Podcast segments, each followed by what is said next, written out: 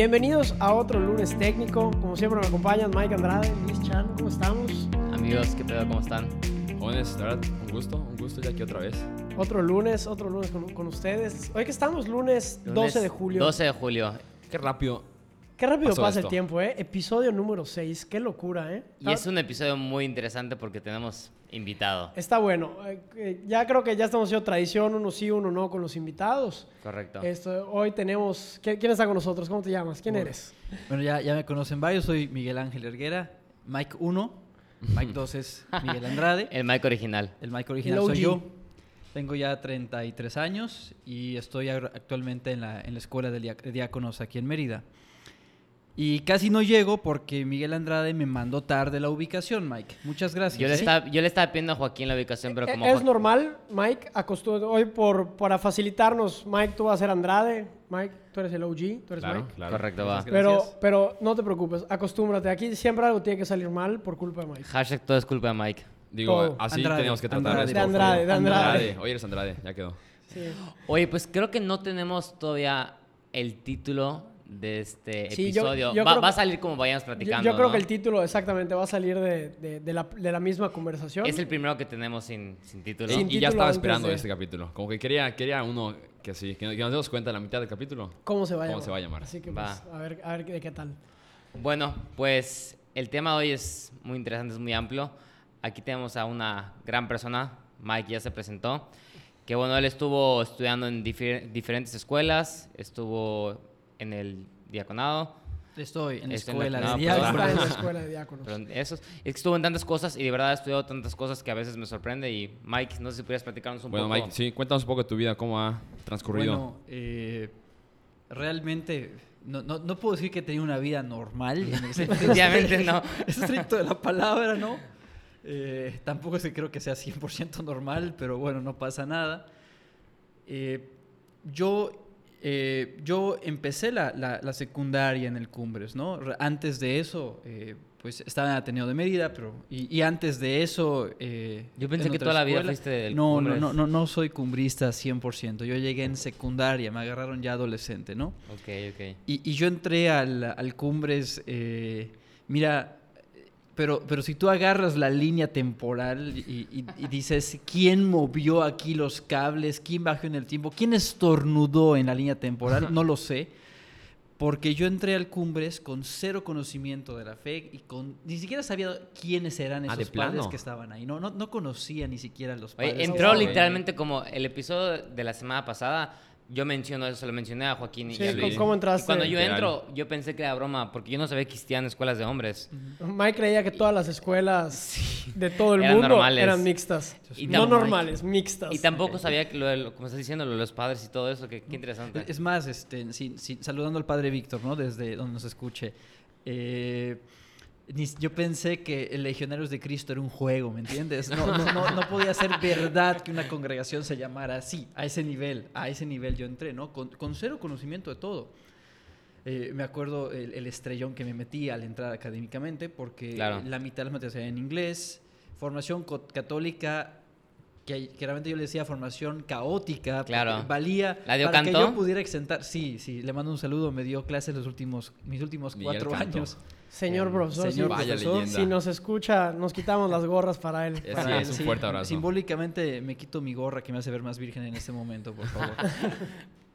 y de ahí, y de ahí yo, yo crecí, eh, fui creciendo en el Cumbres, eh, llegué a los 16 años, muere San Juan Pablo II, ¿no? Y, y siento en mí un llamado y me toca decir la verdad a mis papás. Decía, papá, siento este llamado, ya me empecé a involucrar con mi parroquia, ya me empecé a involucrar con los grupos eclesiales, tengo un director espiritual y, y yo he estado hablando de ese tema y, y justamente de ahí viene toda una etapa de formación. ¿Y cómo, cómo podrías, o sea, cómo crees que reaccionó, si recuerdas cómo reaccionó Tus papás. Pésimo, Pésimo de plano. pésimo, no, no les gustó. Mi papá era como que, ¿y no vas a ser doctor? ¿Eres doctor? Mi papá es doctor, Ah, es, bueno, es- es ok. un excelente urólogo. Este, y mi mamá, no voy a tener nietos, pero Miguel es el apellido. Me acuerdo que dijo mi mamá, tú eres el que va el apellido. Y mi Claro. mamá es como que, oye, y primero acaba la, la prepa. Y yo, sí, mamá, ahí puedo acabar la prepa, ¿no? O sea, pensaban que te ibas a salir. que, iba, que iba a dejar un dropout, pero así masivo, ¿no? Digo, Sí. pero esta reacción era lo que tú esperabas. Para nada. Yo pensé que me iban a apoyar. Ok. Fuerte, ingenuo, no, no me imagino, o sea, obviamente cuando cuentas una decisión tan importante a tus papás, pensarías que te apoyarían. Yo, yo creo que es un tema difícil igual. porque totalmente. Tú eres hijo único. No, soy el único varón. Un- Además. ah, único varón. Y ¿Tienes primogénito. dos hermanas? Tengo una hermana, Una es hermana. Mi, mi hermana Laura. Eh, ella es como lo equivalente a la hermana de, De Mike. Andrade. Sean Tu polo mejores amigas. De las me- serían mejores amigas. Eh, sí tiene situaciones que, que son real, que, que sí, sí, ella sí los comenta y que con el paso de los años se ha visto que es real, ¿no? Pero ella también fue como que, perdón, ¿qué pedo, Mike? ¿Por qué te vas a meter ahí?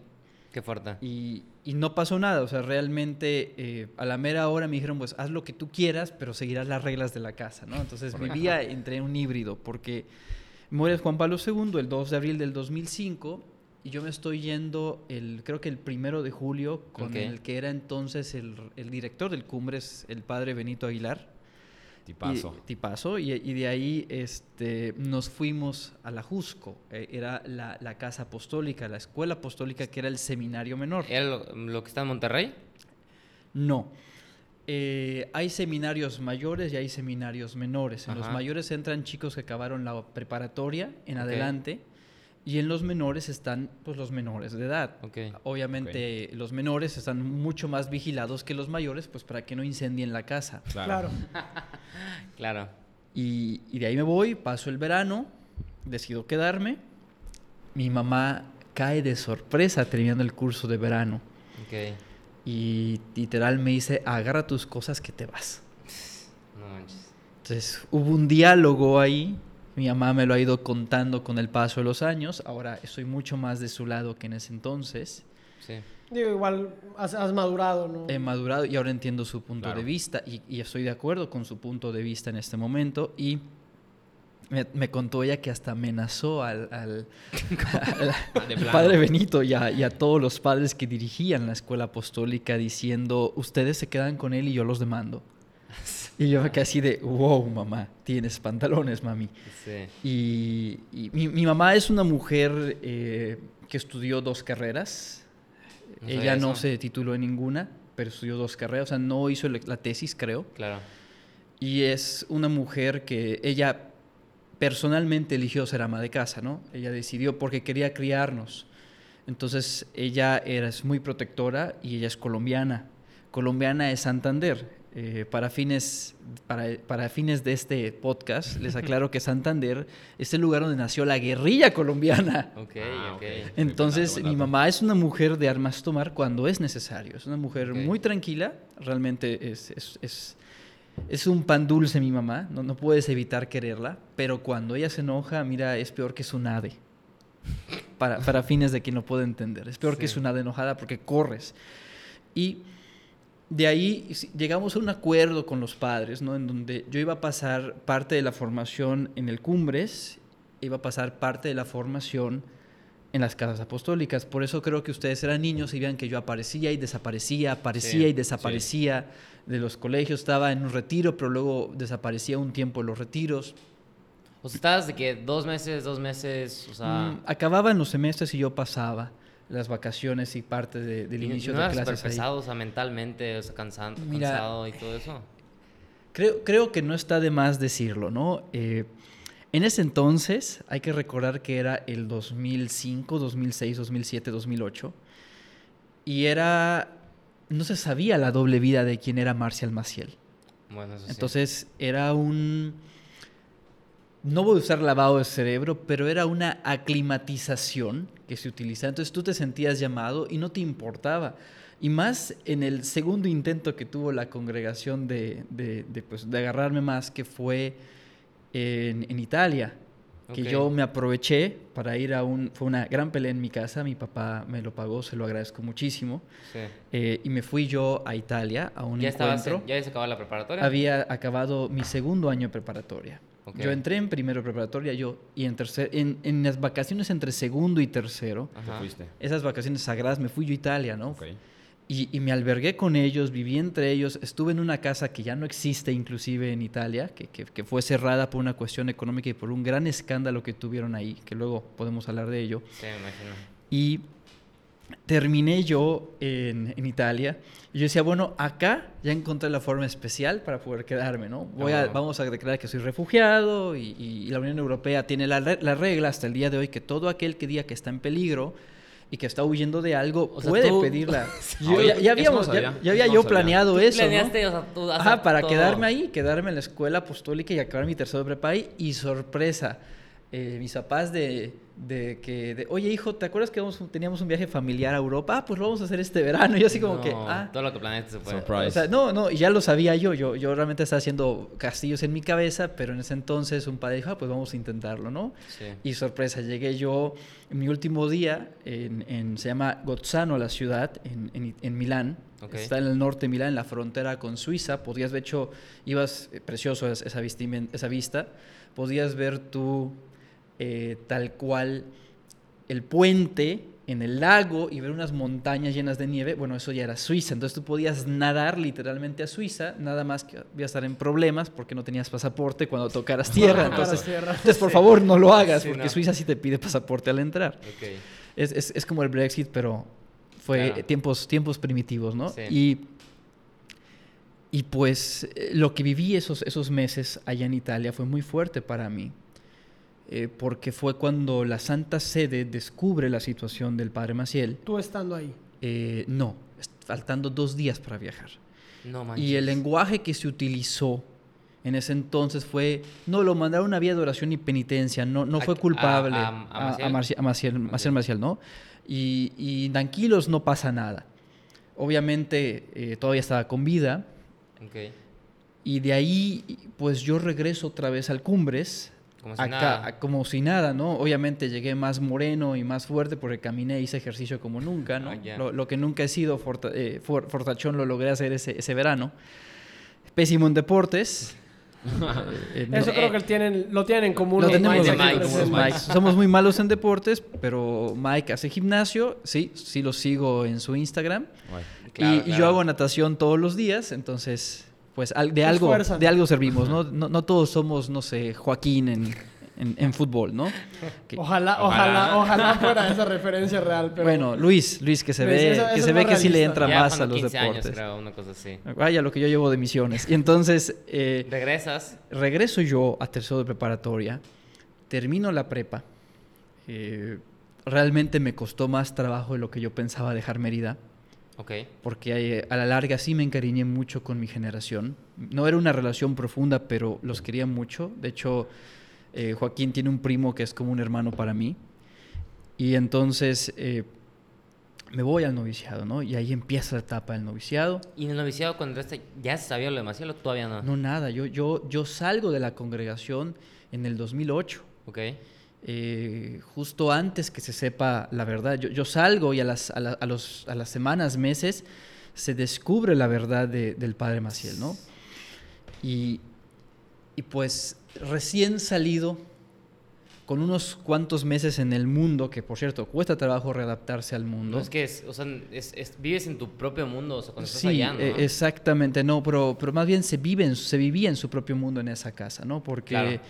La- el lenguaje institucional, la, la forma en la que se vivía, estas cosas no pasan aquí. Ok. eh, no te dejaba creerlo. Yo me acuerdo que para mí fue un shock de agua fría. Maciel se muere en el, en el 2008 Ajá. y se sabe la verdad en el 2009. O sea, todo un año después. Todo un año O sea, ¿y, en después. las, y en las noticias no había nada? Por ejemplo, es que... No, no, no había nada. O sea, Maciel muere, el, si no me equivoco, fue el 30 de enero del 2008. Ajá. Y se sabe la verdad de él el 6-7 de febrero del, del año 2009. No, me equivoco, creo que fue hasta el 4. Entonces, para mí fue un shock. Para mí fue un shock y, y, y- y toparte esa situación y, ver a ese entonces los padres en crisis y que de repente un hermano me escribió un correo electrónico diciéndome, Mike, ¿qué pasó acá? O sea, sea, no me imagino la cantidad de gente, de, de personas, de padres, de, de consagradas, de... no, yo, yo- sí sé de varios que estuvieron deprimidos y que otros se Fue, fue enfermaron. un golpe, fue un golpe emocional muy fuerte. Y, y- y no, lo, no lo quiero reducir a la legión, lo quiero, lo quiero expandir hasta dónde. Fue en toda la iglesia, ¿no? Hasta el día de hoy, muchos de los protocolos que seguimos actualmente en la iglesia están hechos a partir de esa experiencia. ¿no? derivados Son de- derivados, porque antes de eso hay, hay que reconocerlo con sus, con sus palabras, ¿no? Eh, con las 11 letras de la palabra ineficiente, ¿no? Entonces, eh, Claro. no, no se hacía caso a esas situaciones. Sí, es que creo que antes era... algo que- o sea, algo que se decía y dices, no, imposible, eso no pasa aquí. Eso no pasa aquí. O sea- y menos el fundador. El fundador Claro. no puede ser el Sí, malo. por Eso ejemplo, es algo algo que me, que me pega mucho es que me acuerdo que Joaquín, Luis y mis amigos que estuvieron desde primaria en el Cumbres me contaban de macho había como un día especial de Maciel. La semana y- de y nuestro padre cosas. fundador. Y yo llego en primer secundaria y pues yo ni, yo ni sé qui- ni siquiera sé quién es ese güey, pero me contaban cómo o sea, casi casi había una, una foto de él en los salones, una cosa así, o sea, era algo muy muy cañón, no, ¿no? no, no, tan- no para tanto, pero, pero sí, o sea, era, era un, era un- era un hombre muy respetado. Muy Sí. respetado, era el punto de referencia absoluto. Sí, ese punto de referencia sería la... Claro. Pero bueno, mínimo, a partir de eso, pues los protocolos evolucionaron un poco. Bastante. Se, se demoraron como 10 años ellos, pero. Se demoraron, pero, pero para bien, creo que hubo Oye, una Mike, mejoría. ¿y como cuánta gente que estaba dentro contigo afectó o influyó esto para que se, se separaran de la legión? ¿no? Mira, es, sí es una pregunta bien, bien dura de la que haces y, y tengo que hablar con la verdad, ¿no? Mi generación en el seminario menor eran en total 22, 23 personas. De mi generación, de preparatoria, repito, mi generación de- de- de- del año, eh, más la del noviciado, pues sumaban como cuarenta y tantos. Mira, llegaron a la ordenación unos seis Oh, wow. Nada. cuando antes era la mitad. Y, y, por ejemplo, en Italia, los que me acompañaron en Italia apenas llegaron dos y éramos 12. Chinga. Entonces sí, sí fue una realidad muy dura. La mayoría se salieron en los primeros tres años que pasó la situación. Y también, eh, pues, varias amigas mías, a las que mando un saludo, pero no creo que escuchen este podcast, eh, que están en Chile, decidieron separarse de la vida consagrada y hacer ya su propio instituto, ¿no? Ok, Ok. claro. Entonces sí, sí ha sido, sí fue como un pues terremoto magnitud nueve punto tantos que le dio, porque eh, y realmente eh, a pesar de que yo, de hecho yo dejé, yo, ah, yo dejé la situación bien con la legión, ¿no? Pero luego al final de cuentas decidí también salirme del Reino Christi. Tengo muchos amigos allá. Y de hecho tengo un amigo que es novicio allá y que yo tuve que ver, tengo otro amigo que es religioso y tengo tres hermanos sacerdotes allá y no tengo ningún problema con ellos porque pues sigo siendo amigo de ellos Claro. y, y están haciendo su mayor esfuerzo pues para tratar de reparar esta situación. Ahora, ellos no toman las decisiones, Así es. ellos nada más están, están de, de, de, pues no de peones, pero sí de uno a uno. Perdón. Este, oye, Mike, y está muy interesante lo que estabas contando de, de cómo fue la reacción. O sea, ¿tú cómo te enteraste de, de primera mano?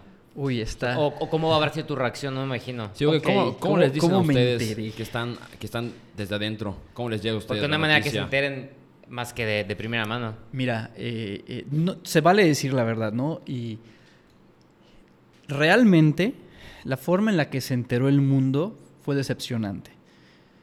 Hasta el día de hoy se, se- se preguntan quién fue, porque lo que se ha sabido y lo que se dice es que ya la iglesia había descubierto esta situación, era de la hija en ese entonces nada más. Y habían decidido, eh, por petición del padre Álvaro, que en paz descanse y por esto, que, que den chance a que muera Maciel y que después se diría la verdad. Pues se murió y duraron un año y medio sin decir las cosas, casi año y medio. Y ¿Pero tú ento- crees que sabían la gravedad del asunto? No sé, la verdad es que la Santa Sede no, no sabría decirte, la congregación sí debía saberlo. Y porque además el padre Maciel, no, es, esto es noticia pública, él murió alrededor de la mujer con la que vivió y- y su hija Ok, no y ella alre- murió en la Florida.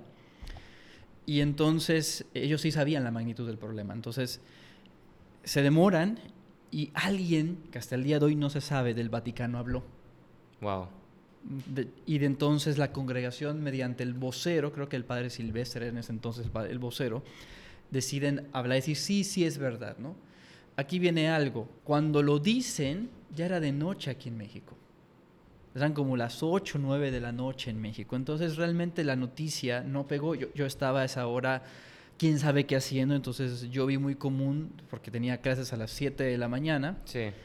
y es a las 7 que me entero, Antes de ir a la escuela. llegando a la escuela. Ok. Una, una compañera de venida del Salvador que fue colaboradora me dice, la encontré llorando. Y yo le dije, ¿qué pasó?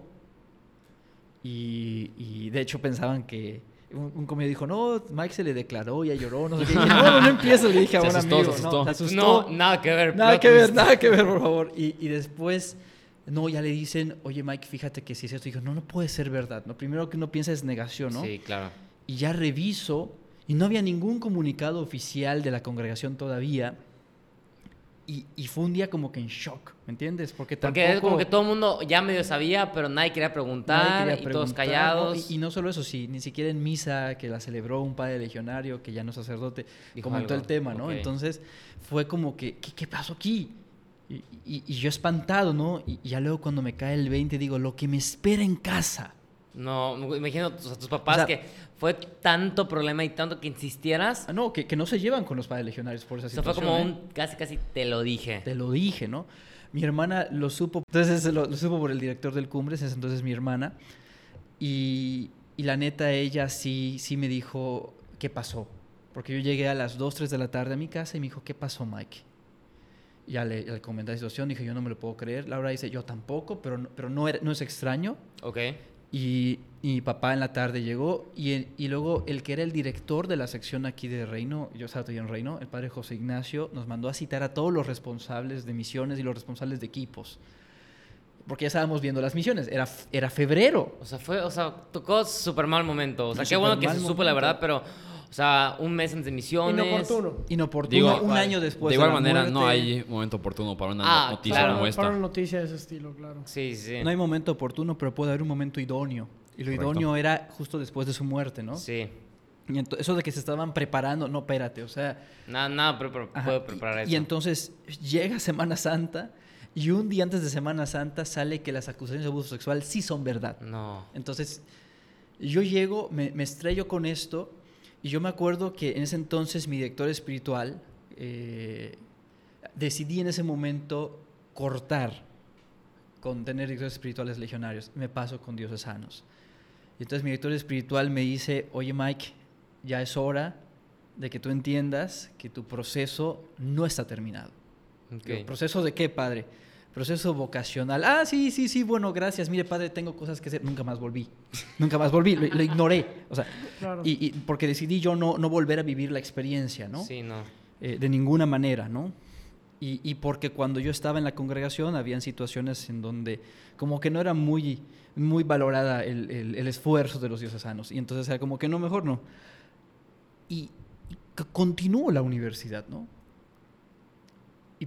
Y, empiezo a lidiar con situaciones en donde me doy cuenta del clericalismo y, y los abusos psicológicos y de autoridad. Son, muy son más comunes. de Son lo que más creemos. comunes de lo que pensaba. Es que yo no les daba ese nombre. Ok. O sea, cuando tú eres víctima de un abuso psicológico y la persona tú crees que tiene la razón, tú piensas, ahí es mi culpa. Ajá. Entonces, y un montón de amigos míos pasó, pasó por esa situación, ¿no? Entonces yo decía, bueno, gracias a Dios, al menos es nada más Maciel, y luego salen más personas, y más sacerdotes, y más religiosos acusados de lo mismo. Y, y empiezo a percatarme que en las tres casas donde yo estuve, Hubieron situaciones. hubieron situaciones de abuso, ¿no? En las tres casas. En las tres casas. Y me O voy sea- enterando en diferentes momentos de mi vida. Por ejemplo, yo me gradúo de la universidad y me enteré en una situación en la primera que estuve. Luego pasan unos años, eh, empecé a trabajar como profesor Sí. en, en una universidad conocida aquí en Mérida.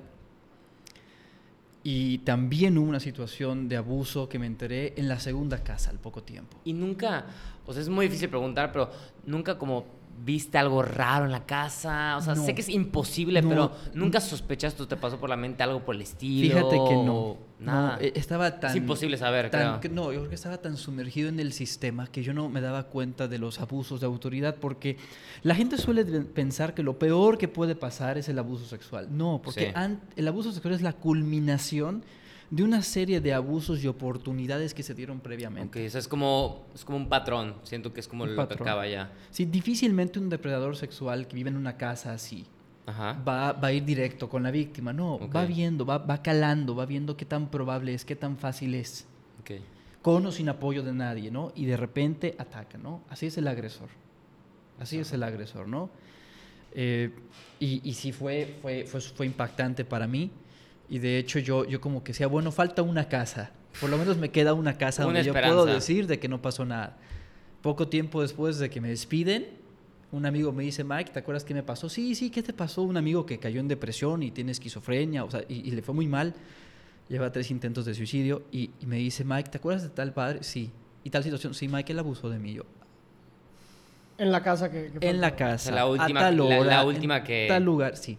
La última que yo pensaba que no. Y por ejemplo, en- obviamente él no te lo contó al momento, pero nunca, o sea, lo sentiste raro después de que pasara ¿Nunca eso? sentiste un punto de diferencia en ajá. su comportamiento?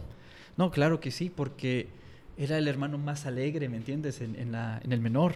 Y cuando llega el mayor está tímido, está nervioso, está... O sea, totalmente depre, diferente. Era otra persona, ¿no?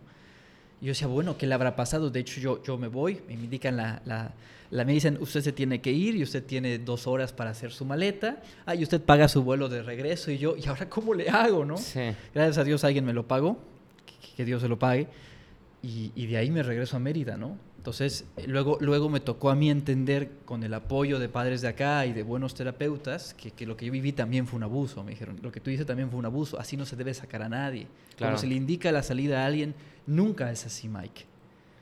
Y, y poco a poco lo he ido lidiando, ¿no? A- ahorita eh, la, la parte fea fueron los años que yo pensé que lo que había vivido era normal, que, que yo también, un amigo sí me dijo algo, pero yo pensé que no era verdad ya después de haber salido y, y lo desarticulé, o sea, lo, des- lo destituí, ¿me entiendes? Destituí ese argumento y hasta un- me distancié de él por eso. O sea, y ahorita que, y hasta ahorita que lo vuelves a pensar dices, no manches, sí tenía razón. Tenía razón. O tal comentario tal vez que dijo, lo conectas con, con una A- situación. Ahora entiendo o- por qué este padre siempre estaba ahí. Ajá, ahora entiendo. o Claro, sea, o sea, lo empiezas a ver desde la perspectiva que ya sabes y dices, como que todo tiene sentido, ¿no? Todo tiene sentido, ¿no?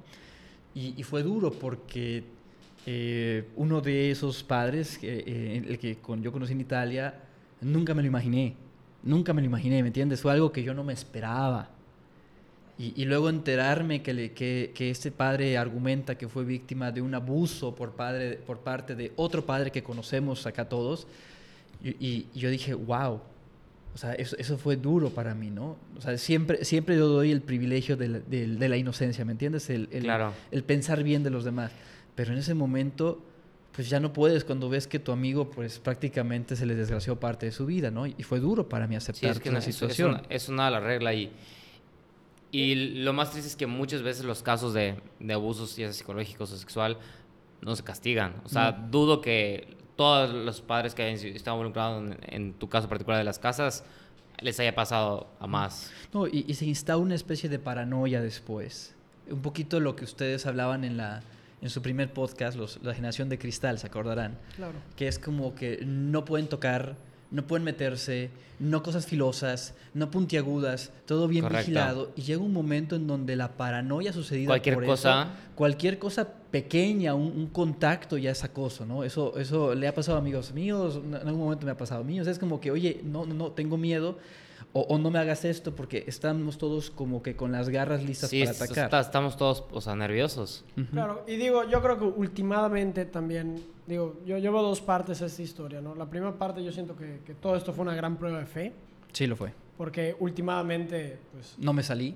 no, y, y últimamente Dios sigue siendo Dios y, y la fe sigue siendo la fe. Correcto.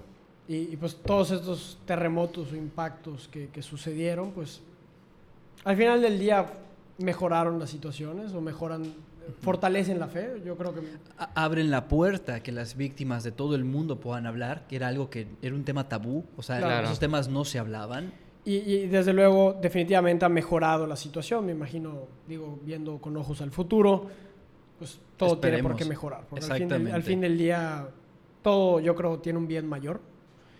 Esto, y últimamente, pues yo igual creo que, que quedan muchos padres y muchos sacerdotes, o son la mayoría los buenos, ¿no? No, ah, igual, es- ¿eh? es- eso es, claro, es, es como, sé que es muy poco el porcentaje, pero obviamente con que uno lo haga, la, la gente tacha a la iglesia. Por eso están los chistes y están las personas que Claro. odian a la iglesia, que como hay tal porcentaje, no se niegan sus porcentajes, pero todos malos, todos malos, todos abusan, todos... Se generaliza. Sí.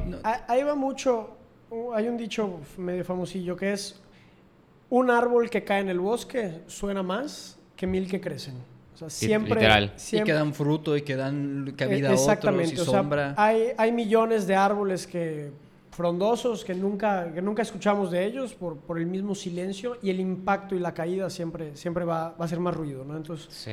lógicamente es algo muy ruidoso este, este tipo de situaciones. Claro. Y, y no solo eso, Joaquín, sino que eh, yo veo con esperanza la situación, ¿me entiendes? A partir de esto, las víctimas pueden hablar, el derecho canónico, que es el derecho de la iglesia, se ha reformado. Sí. Eh, en muy pocos países hay una relación tan estrecha que permite llevar a este directamente a la cárcel. O sea, por un lado tiene que ser la ley y por otro lado tiene que hacerlo la iglesia. Eso es, Sí. no es una cuestión interna del Vaticano, es una cuestión de que depende de cada país. O sea, un país como México, en donde la iglesia y el Estado se ven, se respetan, pero no se involucran, pues Claro. se hacen dos procesos diferentes. Uno como España, pues van un poco más juntos.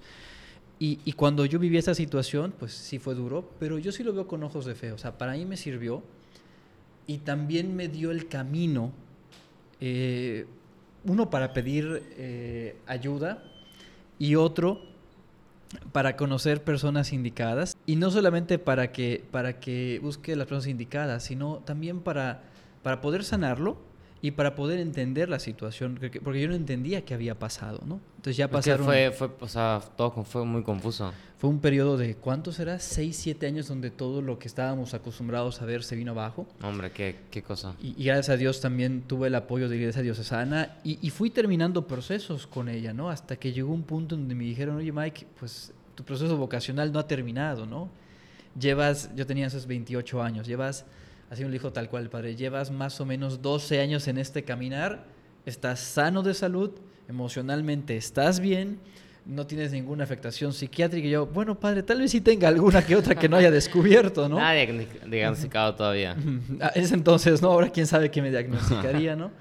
Y, y, y entonces me, me atreví, ¿no? Vi, vi la edad mínima para entrar a la escuela de diáconos porque... el Oye, Mikey, creo que no todos sabemos, o tal vez escuchan, qué es, qué es un diácono. O sea, ¿qué se podría diferenciar de un padre, por, Ok, ponle tú? vo- Voy, voy rápidamente a explicarlo así concretamente. Hay, hay tres vocaciones, ¿no? En la iglesia, que es laico, consagrado y eh, vida sacerdotal.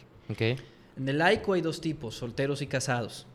Hay personas laicas que están llamadas a la soltería. Yo tengo dos en mi familia. También hay, eh, tal vez Luis esté condenado a la soltería, ¿no? Pero No, bueno. Tal vez tú, Mike, pero bueno. Y de ahí viene la vida consagrada, que son estos consagrados y, sobre todo las monjas, ahí Sí. están, y monjes también.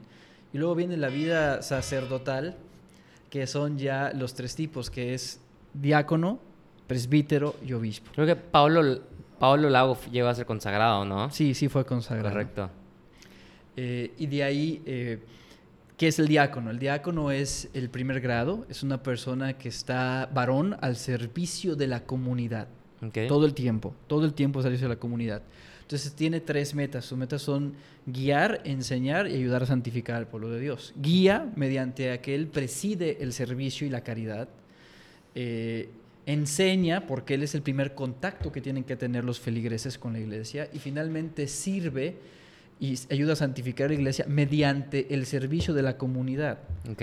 Él no puede confesar, él no puede celebrar la misa, él no puede dar la comunión, no da la unción de los enfermos, su trabajo, su ministerio es al servicio. Ok. Entonces, por lo general, lo- lo- los vamos a ver en apostolados grandes, en parroquias, siendo administradores o incluso contadores de algunas parroquias o de, o de algún banco de alimentos o banco de vestido, ¿no? Ok.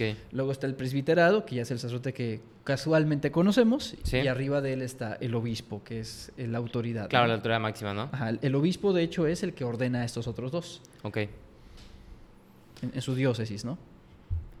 No, pues Mike, muy, muy interesante. La verdad, este, obviamente agradecemos tu, tu tiempo y todo. Y pues para finalizar, este... Yo quisiera hacer una última pregunta así, final. Wow, qué breve fue esto. Eh, ey, pasa volando, pasa, Pasa, volando. este tiempo pasa volando. Si algo Sí. hemos aprendido es que pasa Sí, volando. ya, ya van 35 minutos y...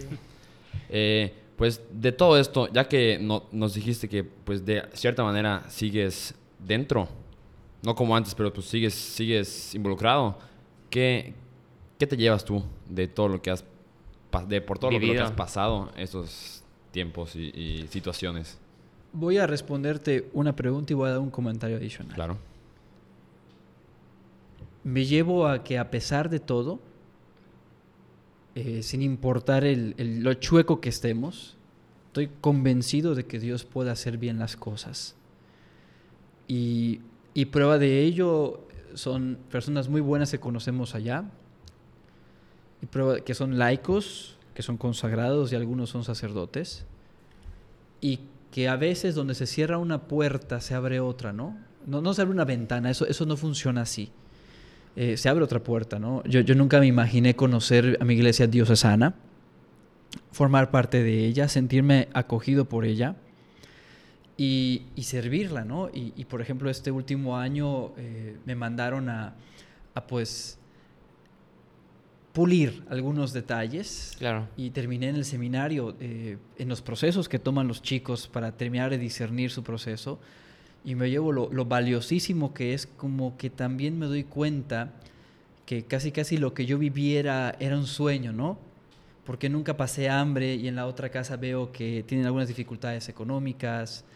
eh, el horario era rígido de un lado, en la otra casa veo en la vía diocesana que es más real la situación concreta y que también he podido ver la transformación del otro lado, ¿no? Ver cómo la congregación también se ha puesto a, a organizarse internamente y a repararse, eh, con sus grandes caídas y sus Claro. grandes defectos, pero lo ha intentado, hay una voluntad de ayuda. Todavía creo yo que los altos rangos tienen mucho que, que pulir y mucho que cambiar. Y la otra, y el comentario adicional es, mira, la vida en un seminario debe ser eh, muchas veces lo que no es. Y, y hay que saber guiarla. Y hay, hay uno que mo- automotivarse. De hecho, me acuerdo que en el manual de la Escuela de Diáconos decía que el principal promotor y, y responsable de la formación del diácono es uno mismo. Así lo ponía tal cual. Entonces, si te falta un tema, tú ve cómo lo aprendes. tal cual. O sea, tú ve cómo lo aprendes. O sea, tú sé tu propio profesor si es necesario. Porque no puedes quedarte con él. No me lo enseñaron. Porque a la Claro. mera hora es necesidad. También yo soy terapeuta. Entonces, he aprendido también a lidiar con esto. Y tú vas al seminario. La mayoría de los seminarios tienen un horario muy parecido entre sí. Se levanta una hora, se hace estudio en la mañana, se come, eh, se ejercita en las tardes, casi todos los días o todos los días si es posible. Se tiene la misa, se tiene actividades y, un seminario tiene tres figuras. Tiene la figura del rector, tiene la figura del padre director espiritual y tiene la figura del confesor, pero también hay ecónomo, hay prefecto de estudios, prefecto de disciplina según sea el caso. Entonces, no es perfecta, pero es un lugar válido y el que se sienta llamado, pues que haga un buen discernimiento con la diócesis o con quien tenga que hacerlo y que sea valiente, porque no es el fin del mundo. En ningún momento me salí de esto, yo, yo fui de misiones 15 años, le tengo un gran cariño a la que fue mi alma mater y a donde trabajé durante nueve años. Y también, pues, no, no dejo de recomendarla y pensar de que también Dios puede trabajar con ellos, ¿no? Y- Correcto. y eso es lo que yo me llevo, ¿no? En general es eso y, y, es, y sería pues todo lo que podría decir de esa situación. Qué bueno. Te agradezco mucho que, que hayas venido con toda la confianza. Todas tus palabras, Mike. Mil gracias. Un verdadero placer y pues escuchar un poquito de, de las situaciones que viviste, qué fue estar dentro del seminario y pues felicitarte por tu vocación. Claro. Pues, pues la vocación es, la san- es a la santidad, ¿eh? Y esa es de se todos. Esa es de todos. Así lo, ahí- vemos, así lo vemos nosotros en el seminario. ¿eh? Dejaremos el usuario de Instagram de Mike ahí. No, no, no, por favor, es que, es que tengo que decirlo, ¿no? Me, me ofende profundamente que hayan comparado el cuarto de Mike y usar las referencias de que si llegas a ese cuarto, pues regresas a cierto estado de vida, ¿no? Que algunos ya no tienen. Porque la verdad es que si entraran al mío, que tiene 137 más un amigo, 138 que este viernes voy a recoger el amigo de Zelda, de, de Skyward Sword HD, tengo Switch. Eh, tú no solamente, y, me- y aparte de Mike, saqué la- las, el mueble que también mandé a hacer. Eh, gracias a Dios no tengo una figura que me diga qué tienes que hacer aquí. Y, y es que si tú llegas a mi cuarto, no solamente recuperas ese estado de vida, ¿no? Sino que regresas al estado original en que Dios te creó. Regresas a la niñez. A la Po- ni- Pondremos una foto en la publicación de Insta del cuarto de Mike, entonces. Son- Si nos la proporciona. Claro, Eh, eh, claro. Pues este, está bien, son 137 cosas, así que bueno. Pues gracias por todo. Mike. Mike, Eh, muchísimas por gracias. gustazo tenerte aquí. Y a todos, muchas gracias. No, muchas gracias, Espero tengan un buen inicio de semana. Un lunes Buen inicio de semana, buen lunes. Hasta luego.